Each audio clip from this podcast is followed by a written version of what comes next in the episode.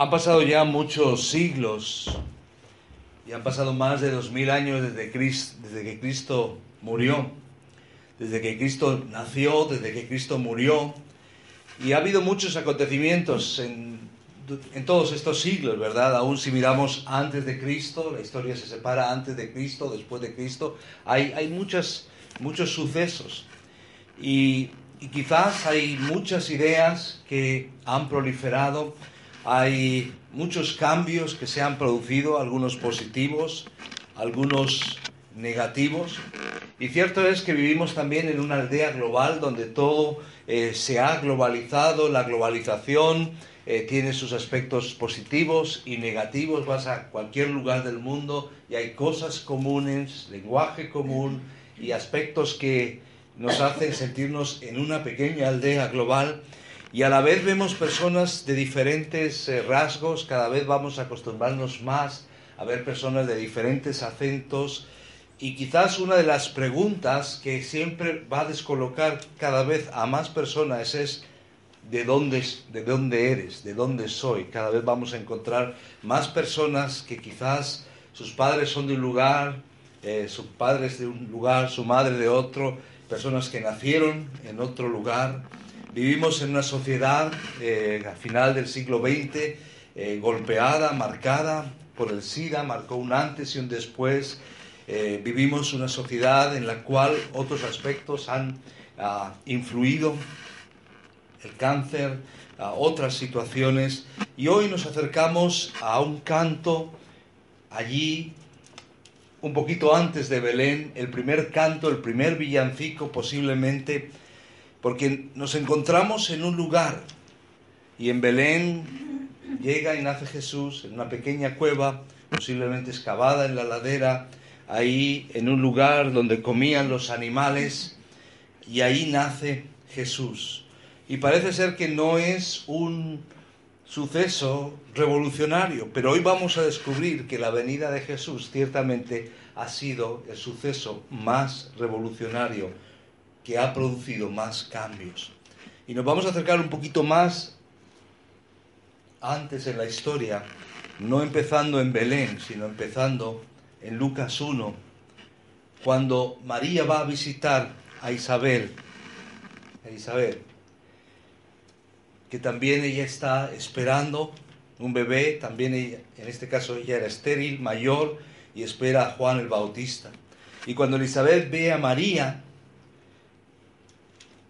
Vemos ahí Lucas 1, versículo 42. Le recibe con estas palabras, bendita tú entre las mujeres y bendito el fruto de tu vientre. Y en medio de esas palabras, cuando María oye esas palabras, confirman algo que ya había sido anunciado y expresa una canción profética, una canción eh, unas palabras que recuerdan mucho el lenguaje del Antiguo Testamento y es la canción que conocemos como el Magnificat ah, en su expresión eh, latina.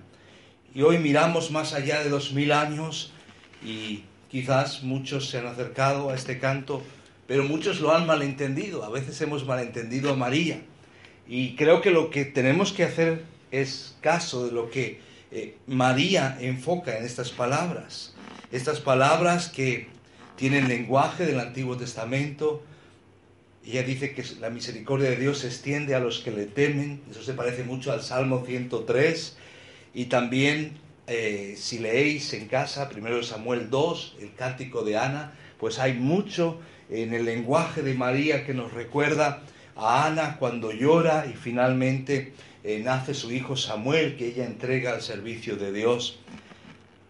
Así que nos acercamos a estas palabras viendo el cumplimiento de lo que Dios había dicho y como alguien dijo también vemos aquí el documento más revolucionario en la historia del mundo. Un gran erudito cristiano, Stanley Jones, dijo esto del Magnificar es una declaración revolucionaria, es el documento más revolucionario. ¿Por qué decimos esto? por lo que encierra, por lo que nos dice en estos versículos a los cuales nos vamos a acercar. Fijaros, versículo 46 dice, entonces María dijo, engrandece mi alma al Señor y mi espíritu se regocije en Dios mi Salvador, porque ha mirado la bajeza de su sierva, pues aquí desde ahora me dirán bienaventurada todas las generaciones, porque me ha hecho grandes cosas, el poderoso, santo es su nombre, y su misericordia es de generación en generación a los que le temen.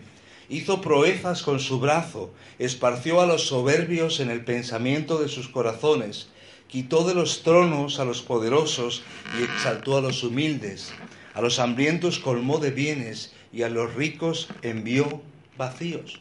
Socorrió a Israel su siervo, acordándose de la misericordia de la cual habló a nuestros padres para con Abraham y su descendencia para siempre. Y dice en el 56 que se quedó María con ella, con Elizabeth, como tres meses. Después se volvió a casa en esta poesía, en este cántico, necesitamos comprender y como cualquier poesía, pues tiene su evolución y sus, sus partes y se puede dividirlo en movimientos o en estrofas.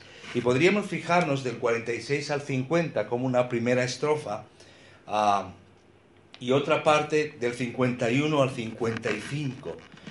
Además con dos enfoques eh, diferentes. Al principio María mira hacia sí mismo y se siente bienaventurada por lo que Dios ha hecho con ella, porque Dios se fija en alguien humilde. El otro día veíamos la historia de los pastores, personas también sumamente humildes, nadie se hubiera fijado en ellas, en ellos. Así que ella alaba al Señor por la misericordia que tiene con ella, que Dios tiene con ella. Así que sus palabras son personales y el punto de vista de estos primeros versículos es hacia adentro. Es personal y es hacia adentro. En la segunda estrofa, María parece que desaparece de la escena y alaba a Dios por los efectos de la venida de Cristo y por los efectos que la venida de Jesús va a traer sobre el mundo. Aquí su punto de vista ya no es interior, sino es exterior y sus palabras no son hacia adentro, sino que son hacia afuera. Son globales, tienen alcance. Y al final, con esas dos estrofas, termina haciendo una referencia a la misericordia de Dios.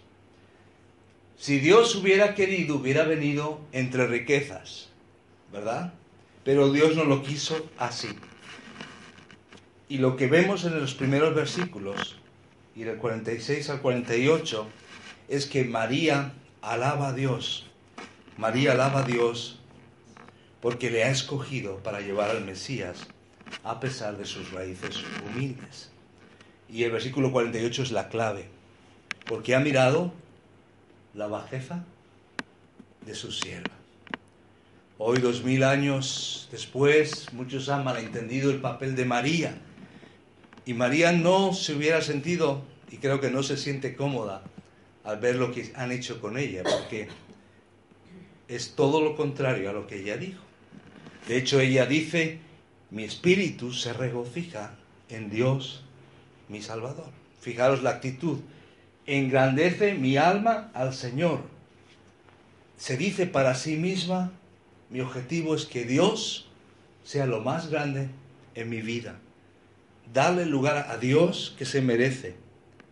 Y ella reconoce que el resultado va a ser gozo. Mi espíritu se regocija en Dios mi Salvador. ¿Qué aprendemos de María? Que si pones a Dios primero, si Dios, pones a Dios en el primer lugar, el resultado va a ser gozo en Él como tu Salvador. Así que María nos está diciendo en esta escena que es necesario un Salvador. Y ella sentía la necesidad de ese Salvador. Y la única forma de vivir la vida cristiana es aquí, desde la perspectiva de María, que nuestra alma engrandezca al Señor y que nuestro espíritu se regocije en Dios como nuestro Salvador. Ahora, si os dais cuenta, durante la semana muchas veces nuestro Dios se hace pequeño y nosotros nos hacemos grandes. Nuestros problemas se hacen grandes, nuestras circunstancias se hacen tremendas y nuestro Dios desaparece de la escena. Cuando venimos de estos símbolos es para engrandecer con nuestra alma al Señor, para reconocer la grandeza de su amor y su misericordia. Cuando leemos la palabra en casa, estamos también engrandeciendo, reconociendo, dándole a Dios su lugar. ¿Y cuál es el resultado? Nuestro espíritu se regocija en Dios como nuestro Salvador. Nadie te lo va a poder quitar durante este año, durante el próximo año, el gozo. Las circunstancias pueden ser adversas, puede haber eh, mal ambiente en el trabajo, puede haber situaciones complicadas en el lugar donde vivimos, puede ser que las circunstancias del país o, del continente eh, sean inciertas, pero el gozo nadie nos lo puede quitar. Y esta joven virgen, esta joven mujer humilde, sabe disfrutar y sabe reconocer al Dios que tiene. Y aquí es donde dice, ha mirado la bajeza de su sierva, de su esclava. Y ella habla de su humildad. ¿En dónde vemos su humildad? Lo vemos en que era prácticamente una niña, una joven, virgen, lo vemos también en sus antecedentes, posiblemente en su situación, en su situación económica, en su falta de posición social. En pocas palabras, María se sorprende de que Dios la haya elegido para tener al Mesías. ¿Por qué yo, Señor? Cuando podría haber otras chicas de la clase alta. Si soy solo una pobre chica entre miles y miles de mujeres judías. Señor, si hubieras buscado en todo Israel, posiblemente no hubieras encontrado a alguien más humilde que yo. Y me has elegido a mí. María se siente abrumada por la idea de que ha sido elegida por Dios. Si Dios hubiera querido venir en la riqueza, podría haberlo arreglado, creedme. Si Dios hubiera querido poder para su Hijo, lo habría hecho. Si Dios hubiera querido que Jesús naciera en el regazo del lujo y la exquisitez, habría tenido casas para elegir. Si hubiera querido, la educación deseada, de élite, las conexiones sociales, los enchufes apropiados, lo habría hecho. Pero Dios no lo hizo de esa manera. Esa es la maravilla de la Navidad. La maravilla de la Navidad es que no hay necesidad de enchufes, no hay necesidad de conexiones especiales. Dios llega hasta lo más bajo, hasta cualquiera de nosotros. María fue elegida para traer al Mesías. Ahora, ¿recuerdas cuando tú escuchaste el mensaje del Evangelio? ¿No sentiste quizás lo mismo? ¿Por qué, Señor, te fijaste en mí? Te podías fijar en muchos otros. ¿Por qué me salvas a mí? No soy de los mejores. Pero eso es la gracia de Dios. Y aquí vemos que María se siente agradecida por la gracia de Dios. Y dice, yo sé que me has elegido por tu gracia. Mientras Israel no había entendido durante su evolución y su historia que habían sido elegidos por gracia, María sí lo entiende. No es por mi origen, no es por mi educación, no es por mis padres, no es por mi posición alta. Yo te alabo porque me has escogido a pesar de mi condición. ¿Sientes tú eso hoy? Que Dios se ha acercado a ti a pesar de nuestra condición. Eso es lo revolucionario del mensaje, que alcanza a personas de todo estrato social. Dios se dirige a una mujer, campesina, una joven, para ser la madre del Mesías. Y eso a María le puede. Si hubieran hecho un sorteo, a María no le hubiera tocado. Si se tratara del gordo, a María no le hubiera tocado. ¿Era acaso una simple casualidad o circunstancia? María no era plan B, María era la elección de Dios. Y ella se siente agradecida.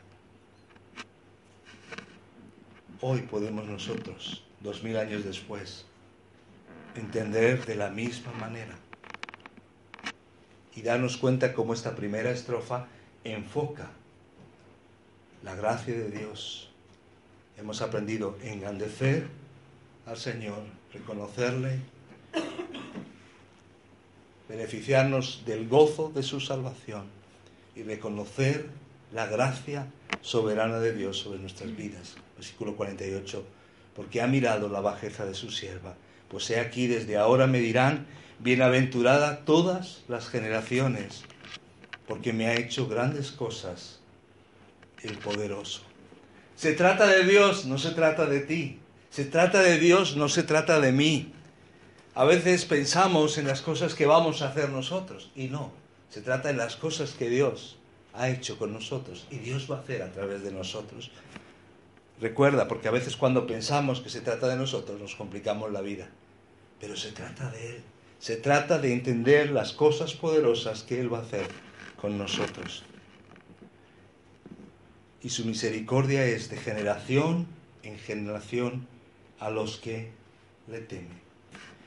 Y a partir de ahí entonces, en esa segunda estrofa, el foco cambia. Ya no es hacia adentro, es hacia afuera. Ya no es en torno a María, ahora ya María es desplazada. Y ahora fijaros, porque cambia, María está hablando en el presente y ahora empieza a hablar de Dios en el pasado. Como que lo que Dios ha hecho ya ha sido consumado. Y esa era una forma de hablar de los profetas para decir que lo que Dios iba a hacer es tan seguro que es como que ya está hecho. Y así expresa. Hizo proezas con su brazo, esparció a los soberbios en el pensamiento de sus corazones, quitó de los tronos a los poderosos y exaltó a los humildes. Un momento María, pero si Jesús todavía es un pequeño. Esto es una realidad. Este es Jesucristo. Jesucristo va a hacer una revolución total a todos los niveles. Y María lo dice con seguridad. Aunque parece que es algo futuro, ya es algo realizado. Y hoy, dos mil años después, cuando todavía vemos a un Jesús entronizado, pero, como dice la palabra, hasta que ponga a sus enemigos por estrado de sus pies, hoy todavía hay muchas cosas por hacer. Pero la realidad es que la obra está hecha, la victoria está ganada. Y en los versículos 51 a 53, María describe, me gustaría que os quedarais con esto, tres cambios revolucionarios que van a suceder en la tierra. ¿De acuerdo? Que empiezan a suceder y que vamos a ver su consumación al final de los tiempos, pero ya son una realidad. En primer lugar, Jesús trae una revolución de valores, una revolución moral. Ha hecho proezas con su brazo, fijaros lo que dice en el 51, hizo proezas con su brazo, esparció a los soberbios en el pensamiento de sus corazones. ¿Recordáis? Como dice en 1 de Pedro, que Dios resiste a los soberbios y da gracia a los humildes. Es un cambio de valores, es una cosmovisión diferente. La venida de Cristo significa el fin de la jactancia humana, el fin de la vanidad y de la ambición. Su venida significa el fin de la codicia y de la lujuria incontrolada por el poder. Lo que está diciendo aquí es que los poderosos son derribados por el fuerte brazo del Señor. Y tú puedes pensar a través del tiempo, personas que han surgido, puedes pensar en un Alejandro Magno, puedes pensar en cualquiera de los Césares romanos, puedes pensar en Napoleón, puedes pensar en Hitler, puedes pensar en otros más cercanos, en Lenin, Stalin, y tuvieron su florecimiento. ¿Quién iba a decir que después iba a caer, caer el telón de acero, por ejemplo? Y así podemos pensar en otros dictadores, de un lado y del otro. Como dijo Martin Luther King, el brazo del universo es largo, pero se dobla hacia la justicia. El brazo del universo es largo, pero se dobla hacia la justicia. Dios está en control. Y aunque Dios da libertad, hasta cierto punto, todas estas personas que se han endiosado, que se han engrandecido, han tenido sus días contados. Aquí se nos dice cómo trabaja Dios. ¿Recordáis la torre de Babel? ¿Cómo fueron? Confundidos. Y así es. Hoy también el orgullo se viene abajo. Jesús irrumpe. Dios está en control del tiempo. Dios no tiene prisa, pero nunca llega tarde. Y Dios dispersa a los soberbios y lo hace de repente. Entonces quiero animarte en ese sentido, porque aunque a veces nuestros valores se puedan confundir y cruzar, Dios en Jesucristo trae una revolución de valores. Las matemáticas de Dios son diferentes. Los últimos serán los primeros. Es muy diferente. Y el orgullo no será el camino, sino será la humildad. Él rompe los arcos de los poderosos y lo ha hecho en una cruz. Segundo cambio, segunda revolución, versículo 52. Quitó de los tronos a los poderosos y exaltó a los humildes. Siguen las, las matemáticas de Dios. Lo que el Señor nos enseña es que para subir hay que bajar. Y Él nos lo muestra ahí en Filipenses 2, con la el descenso de Jesús hasta la muerte de cruz y después la ascensión. La venida de Jesús no solamente es una revolución de valores, sino es una revolución de gentes social. Y esto es lo que vemos, el cambio, el cambio dramático que experimentamos o que vemos en estos versículos. Y ahí es donde esto choca mucho con lo que la gente piensa la gente, cuando las cosas van bien, le llaman suerte. ¿Verdad que pasa?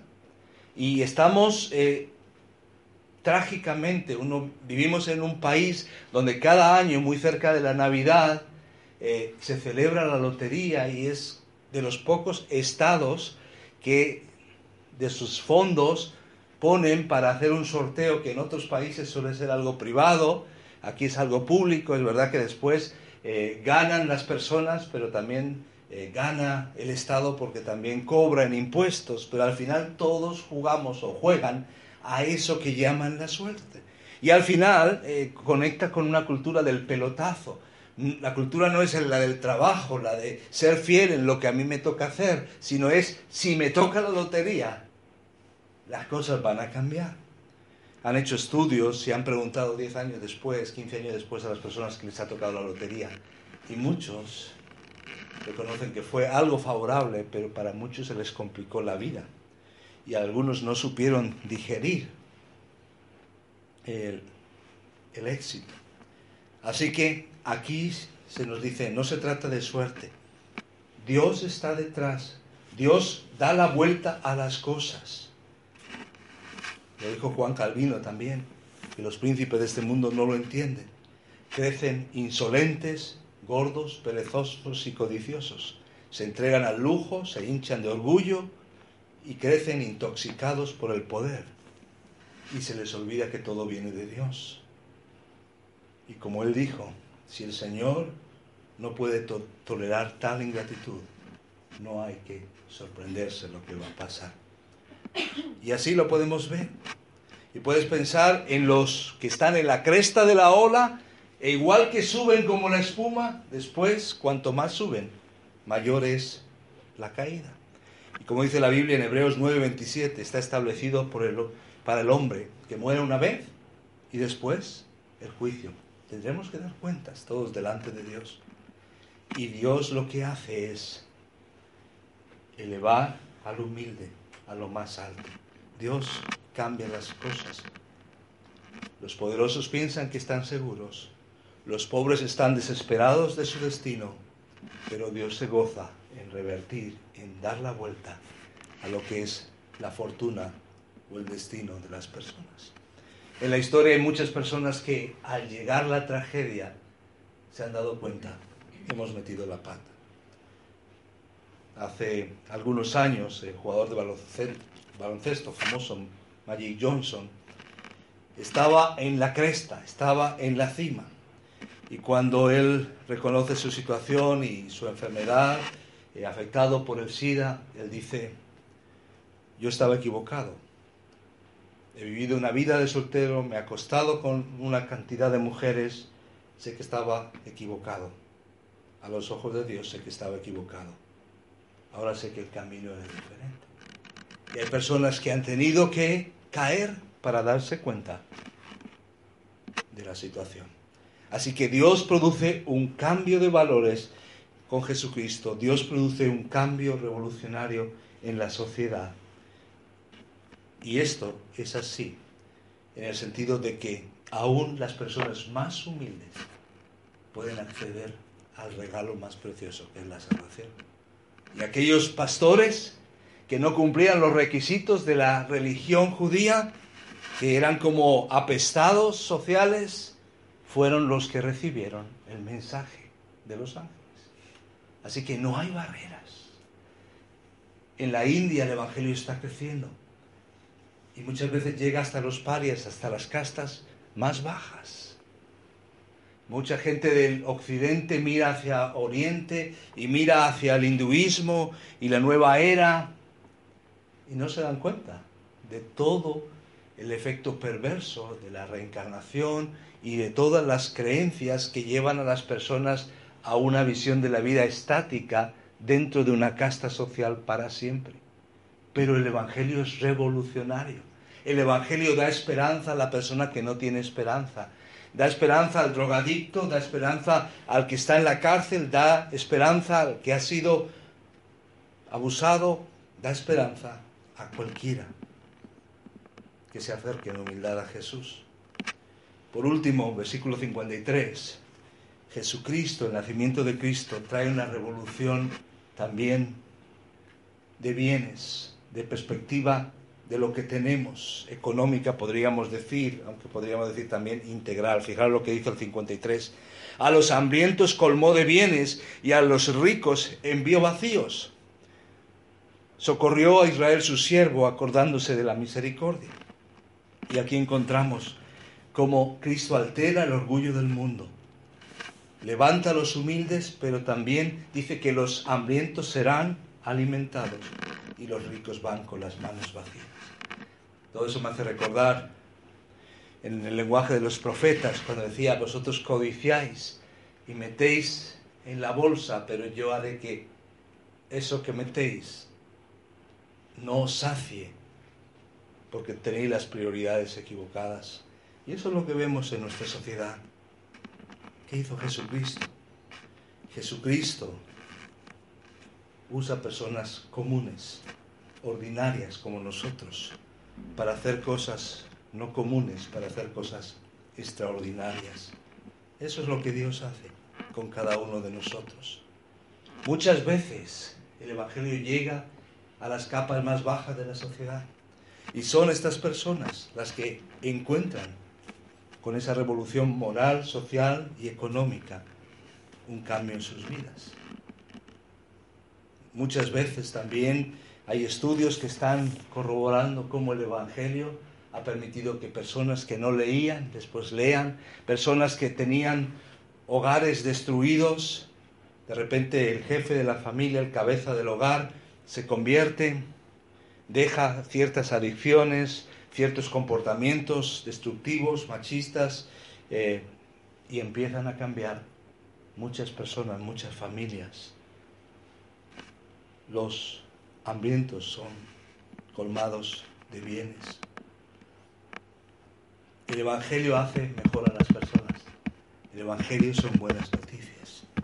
Y lo son en Europa y en América, en África, en cada lugar del mundo. Yo quiero animarte a pensar en el cambio que está haciendo el Evangelio y en el cambio que hace Jesús en nosotros. Un cambio de valores, un cambio social, un cambio aún en lo, que percibimos como bienes materiales. Eso no quiere decir que no va a haber pobres todavía, eso no quiere decir que si tú crees en Jesús todo te va a ir bien a las mil maravillas en lo económico, no necesariamente siempre. Dios te va a bendecir, sí, pero vamos a encontrar la historia de Job, nos recuerda que Dios trata eh, entre bastidores, pero al final todo culmina, como vemos aquí los versículos 54 y 55, en la misericordia de Dios, y con eso termina nuestro canto. Socorrió a Israel, su siervo, acordándose de la misericordia, de la cual habló a nuestros padres para con Abraham y su descendencia para siempre. Dios cumple sus promesas. Dios es fiel. Recuerda lo que dice la palabra, que lo que comenzó en nosotros lo terminará hasta el día de Jesucristo. No te rindas. Sigue a Jesús en tu vida cristiana. Quiero animarte Aquí están las palabras del Magnificat. No son belleza solamente, son dinamita. Es la revolución que Dios produce, el cambio que Dios produce en cada uno de nosotros por su misericordia. Cuando Dios envía a su Hijo y usa a una mujer olvidada, insignificante, para cambiar vidas y corazones hoy en día. ¿Por qué no oramos en estos momentos y exaltamos la misericordia de Dios? Si la Navidad nos enseña algo es que Dios no viene en ayuda del autosuficiente. Los autosuficientes que se ayuden a sí mismos, ¿verdad? Él no viene a las personas que piensan que lo tienen todo hecho. Él viene a las personas que se sienten sin esperanza y sin salida. Él viene a las personas que se sienten que han tocado fondo. Y María está alabando a Dios, porque Dios por siempre hace lo inesperado. Dios rompe los paradigmas de este mundo y podemos alabar con María a Dios. Señor, gracias por esa revolución de amor por esa revolución de reconciliación, por esa revolución de perdón que se extiende hasta los confines de la tierra. Gracias porque hace más de dos mil años vino esa revolución de valores, donde el orgullo no tiene lugar, donde la humildad es el camino, donde reconocer que nosotros no podemos es el camino para experimentar lo que tú tienes para nosotros. Gracias por esa revolución social donde pones lo más bajo por encima de lo que se supone que es más alto. Y gracias por esa revolución que afecta de una forma integral, saciando a los más hambrientos. Gracias, Señor, que se cumplen también tus bienaventuranzas. Bienaventurados los que tienen hambre y sed de justicia, porque serán saciados. Ayúdanos, Señor, a ver desde la Navidad y con este canto de María las cosas de una manera diferente. Gracias, Señor, por esta revolución en la historia humana. Gracias porque es el mensaje revolucionario más grande y nos comprometemos para llevarlo. Y gracias que Jesús es el revolucionario más grande de todos los tiempos. Ayúdanos a llevar ese mensaje. Ayúdanos a ser transformados día a día por tu palabra y por tu espíritu. Nosotros, Señor, solos no podemos, pero por tu espíritu sí. Gracias por ese mensaje que impactó a una joven virgen dispuesta, humilde, obediente. Que nuestra vida sea de engrandecerte a ti y de regocijarnos en ti como nuestro Salvador. Gracias por tu misericordia. En el nombre de Jesús.